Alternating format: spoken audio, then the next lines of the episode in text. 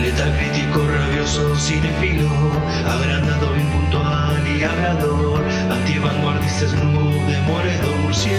crítico, él quiere ser. Buenos días, buenas tardes, buenas noches, bueno lo que sea que estén teniendo, bienvenidos a otro podcast del ámbito de murciélago. El día de hoy hablemos de la película estrenada en el año 2021 dirigida por Cary Fukunaga y escrita por el mismo junto a Neil Purvis, Robert Wade. Hablo por supuesto de 007 No Time to Die o 007 Sin Tiempo para Morir, la quinta y última película de Daniel Craig como el agente 007, James Bond. Protagonizada claramente por Daniel Craig junto a Rami Malek, Leah Seydoux, Ana de Armas, Lashana Lynch, Ben Winshaw, Naomi Harris, Jeffrey Wright, Christoph Waltz, Ralph Fiennes, entre otros. La sinopsis nos devela. Bond ha dejado el servicio secreto y está disfrutando una vida tranquila en Jamaica. Pero su calma no va a durar mucho tiempo. Su amigo de la CIA, Felix Leiter, aparece para pedirle ayuda. La misión de rescatar a un científico secuestrado resulta ser mucho más arriesgada de lo esperado, y lleva a Bond tras la pista de un misterioso villano armado con una nueva y peligrosa tecnología. Ok, expectativas la verdad que medianamente altas. Eh, me explico. Normalmente solo serían altas porque es una peli de James Bond con Daniel Craig, lo cual puede significar algo como 007 Casino Royale o, 007, Skyfall. Sin embargo, también puede significar algo como 007 Quantum of Solace o 007 Spectre. Así que la balanza, bueno, se empareja un poco y hay que ver qué pasa. Las críticas en general fueron bastante positivas, así que me relajé un poco y hoy les traigo mi crítica. Sin más dilación, es 007 No Time to Die un final a la altura de la saga, a la altura de la gran saga Bond o por otro lado termina en una nota baja. ¿Es una peli recomendable? Vamos a averiguarlo. Ok. Comenzando con lo positivo, y como suelo comenzar siempre, aunque solo cuando está bien hecho, la peli arranca bien. El inicio es fuerte y la acción es genial. Plantea bien al personaje y un poco eh, creo que plantea bien su defecto por excelencia y que después va a ser de algún modo retomado. Y resulta bastante intrigante este comienzo, como que hay muchas preguntas por responder y a uno ya lo sitúan justo donde debe estar. Cosa importantísima, creo que en niveles generales el guion está bien escrito. Aspecto diametralmente opuesto a la peli anterior.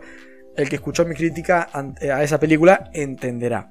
Acá este aspecto está bastante corregido y la peli no se mete en líos estúpidos como la anterior, es menos tontita, da la impresión, y se pone un poco más las pilas. Tiene clase también, incluso cuando va a diálogos o a escenas más ligeras, más humorísticas incluso, no hay miedo de decirlo, no se siente fuera de lugar en ningún momento, es funcional.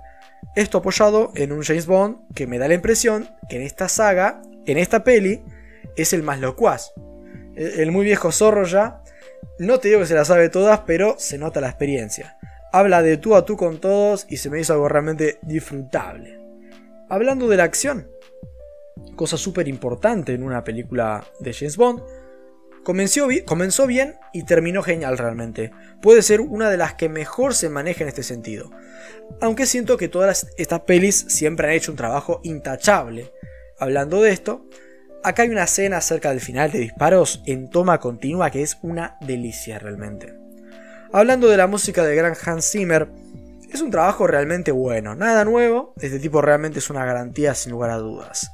Hablando de algunos personajes, más allá de Bond, y eso creo que el resto está ok, y si tuviera que ponderar algún personaje, eh, algún otro componente del reparto, diría, sin lugar a dudas, Ana de Armas, la cual tan solo necesita 20 minutos para hacer algo realmente memorable y súper magnético.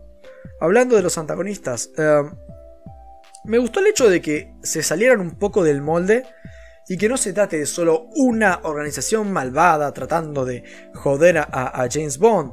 ¿no? Tampoco se, se, matan mucho en el tema, no es que no te esperes algo súper complejo, pero bueno, cualquier innovación se agradece. Pasando brevemente a lo negativo, un par de cuestiones. Por empezar, el villano está rozando lo aceptable, pero yo me decanto por lo mediocre.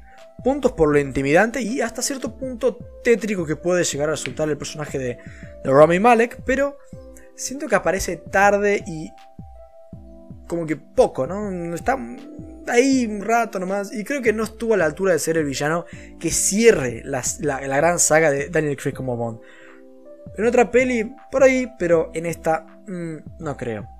Cuando les hablé hace unos momentos de lo bueno que fue el personaje de Ana de Armas, me faltó mencionar que realmente no sé por qué apareció más allá de lo bueno que fue por el tiempo que estuvo en pantalla. Realmente está demasiado poco y la peli sencillamente se olvida de ella y uno se queda como, wow, estuvo genial, pero ¿por qué me presentás a este personaje tan piola? E inmediatamente me lo arrebatás, ¿no? Y para colmo la peli que cierra la saga, dejando prácticamente cerrada la puerta a volver a verla, es como que no tiene mucho sentido, ¿no? Es una lástima realmente.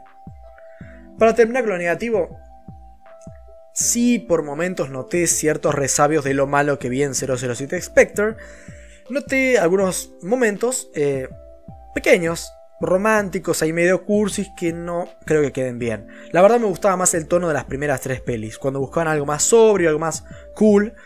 Ah, pega más con el resto, creo, con esta propuesta en general, que de una buscaba hacer algo un poco más sobrio, no tan romántico cursi, que es algo más clásico.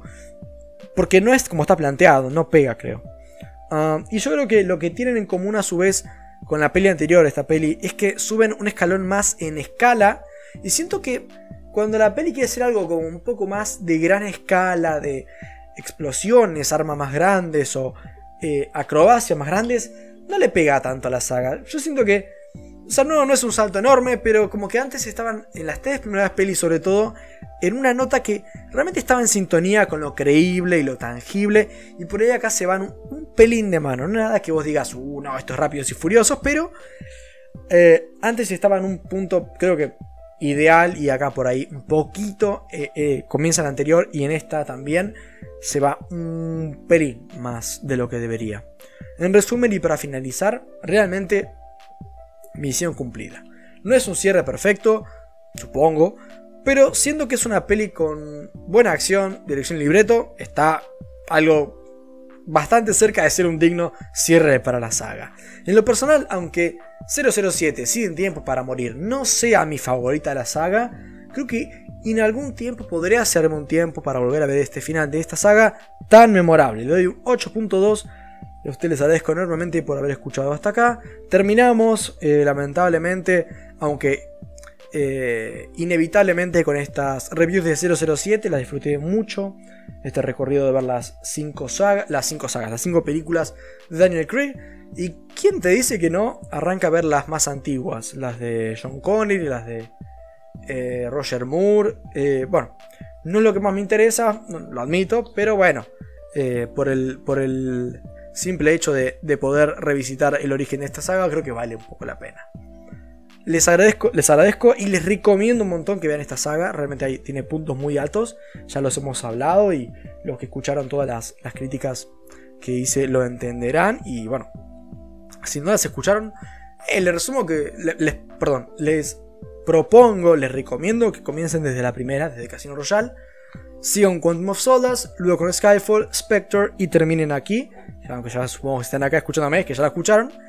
Ah, pero bueno, tanto como les recomiendo que escuchen mis críticas, aún más les recomiendo que vean las películas que hasta la más mala vale la pena verla, creo. Ninguna es un embole o algo que, que te deje frío. Así que, bueno, muchas gracias por escuchar.